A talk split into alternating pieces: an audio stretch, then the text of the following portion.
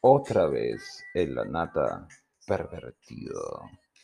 Señora, cuando me dicen por qué escribo tanto de parejas, de relaciones, de sexo y demás, usualmente me parece entretenido relatar experiencias, fantasías, ideas, de repente se me ocurre hablar sobre elementos que han pasado por mi vida o en otros casos elementos que me hubiera gustado que pasen. Sin embargo, hoy día este modesto podcast va a enfocarse en por qué me dicen tan pervertido. Y la verdad es que no me asumo tan pervertido, señora. Bueno, de repente lo soy a la visión de determinados tipos de personas. De repente la pacatería, a algunas personas les gusta vivirla y enfocarla como si fuera parte de su humanidad. En mi caso, dejé de ser pacato hace mucho y dejé de ser hipócrita hace muchísimo más. El problema está en que cuando decimos las cosas a media boca o decimos las cosas no precisamente como las sentimos o queremos, pues eso nos va a llevar inmensos problemas. A mí me los ha traído, le digo. Y entonces evité, a partir de esos momentos, de ser eh, una persona hipócrita, y entonces mejor decir lo que se siente, lo que se piensa, lo que se quiere y tal cual. Si no les gustó, pues de repente seré políticamente incorrecto. Va, pero en este momento, en una sociedad de cristal, en la que uno tiene que ser muy empático con absolutamente todo el planeta y no pueden ser empáticos con uno, entonces como que estoy en igualdad de condiciones. No me interesa mucho tampoco. Ahora, retomando el tema, pervertido Sí, qué pervertido que puedo ser. Soy demasiado pervertido de repente. De repente soy un sibarita de gustos extraños. De repente soy demasiado libidinoso.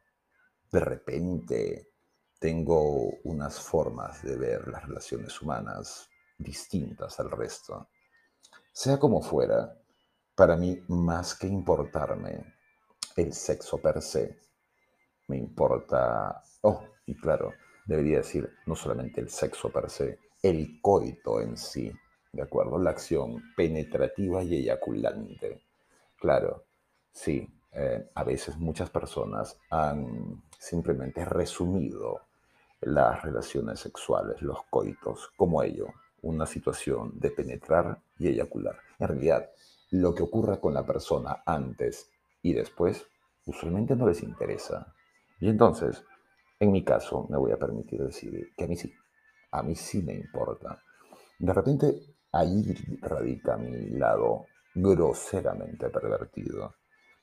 A mí no me gusta aquello de que uno llegue a una cama, a un lecho, qué sé yo, hasta un auto, solamente a por el efecto de la urgencia penetrativa. Me parece innecesario, me parece burdo, me parece hasta grosero. Es como comer en un restaurante de cinco estrellas Michelin eh, con la mano, cosa que nadie creo que se atrevería a hacer. Pero es algo parecido para mí. Para mi forma de ver y de sentir, entiendo que cuando somos dos personas, con un cierto nivel, evidentemente, porque eh, es verdad, como me dijeron hoy por la mañana, me dijeron, oye, ¿y qué pasaría si una persona muy, pero muy exuberante, muy guapa, muy hermosa, muy sexy, se te presenta adelante?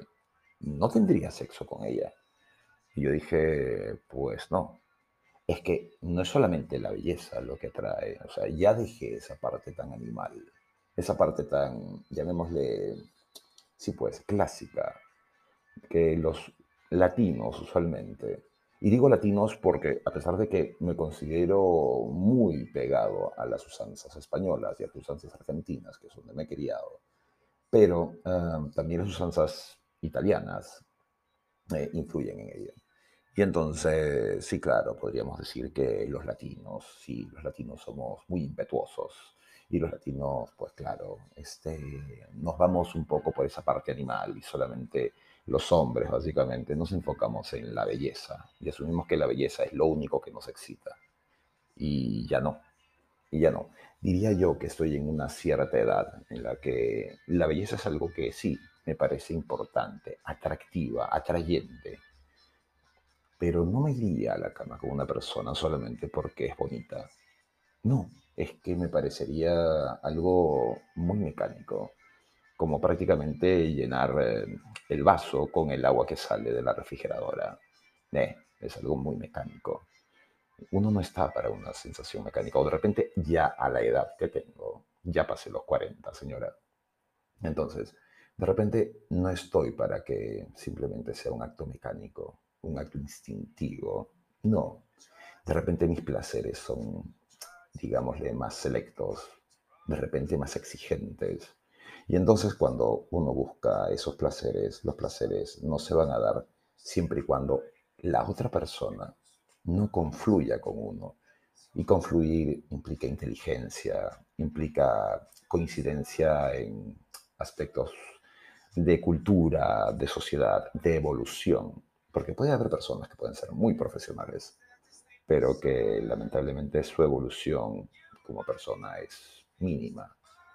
Igual hay otras personas que no son muy legas, no son muy doctas, pero que pueden tener una creatividad alucinante. Entonces, aquello de irse con lo primero que aparece a la cama solamente porque es atractiva, no es, no es. Y en eso he tenido que también darme un tiempo, digamos, en todo este, en esta generosa situación de años de vida, pues he tenido la posibilidad de ir entendiendo un poco la psiquis femenina, entonces, claro, nosotros los hombres latinos vemos una chica bonita y rápidamente se nos despiertan las hormonas. Ojo, yo no digo que no lo siga sintiendo. Y claro, una mujer bonita es apetecible, pero es que nosotros los hombres somos visuales.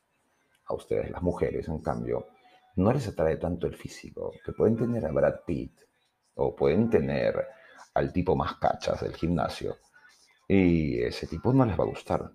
Entonces, ya les digo, a los que me escuchan, es que irse al gimnasio solamente para ponerse musculoso, para gustar a las chicas, es que no funciona. De repente va a funcionar más para atraer a los chicos del mismo gimnasio, ¿eh? pero no funciona con las chicas.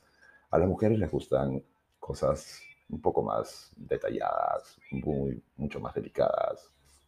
Un amigo mío, el turco Naim, con el que estudié en Argentina y era mi vecino también, solía decir que él era uno de los tipos más feos del planeta. Y de verdad que lo era, señora, de verdad. O sea, él no salía en Halloween con máscara, él simplemente se lavaba la cara.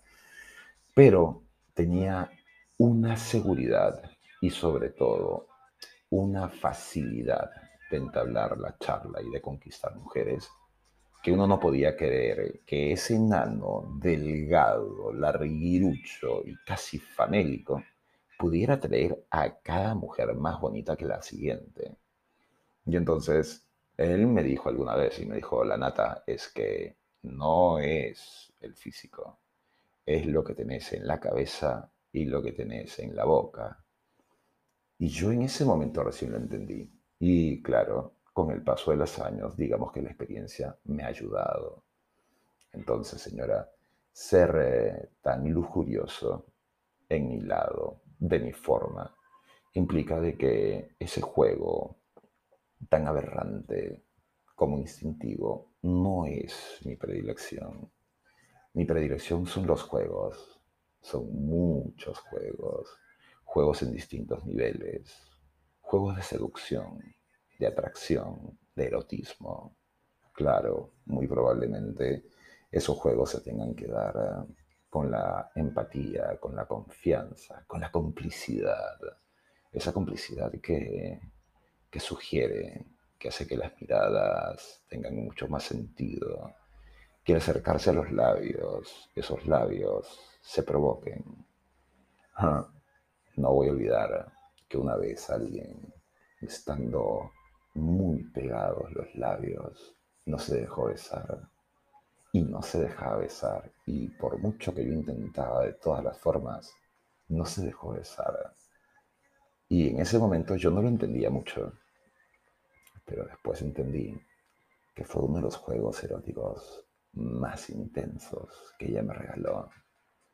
Entonces, señora, sí, claro, tan lujurioso como soy, tan pervertido como soy, no voy a ir a por un poquito. No, señora, no al conformismo, no a quedarme contento solamente con la penetración y la eyaculación. Vamos por más, señora. Es muchísimo más rico tener y sentir muchísimo más la nata.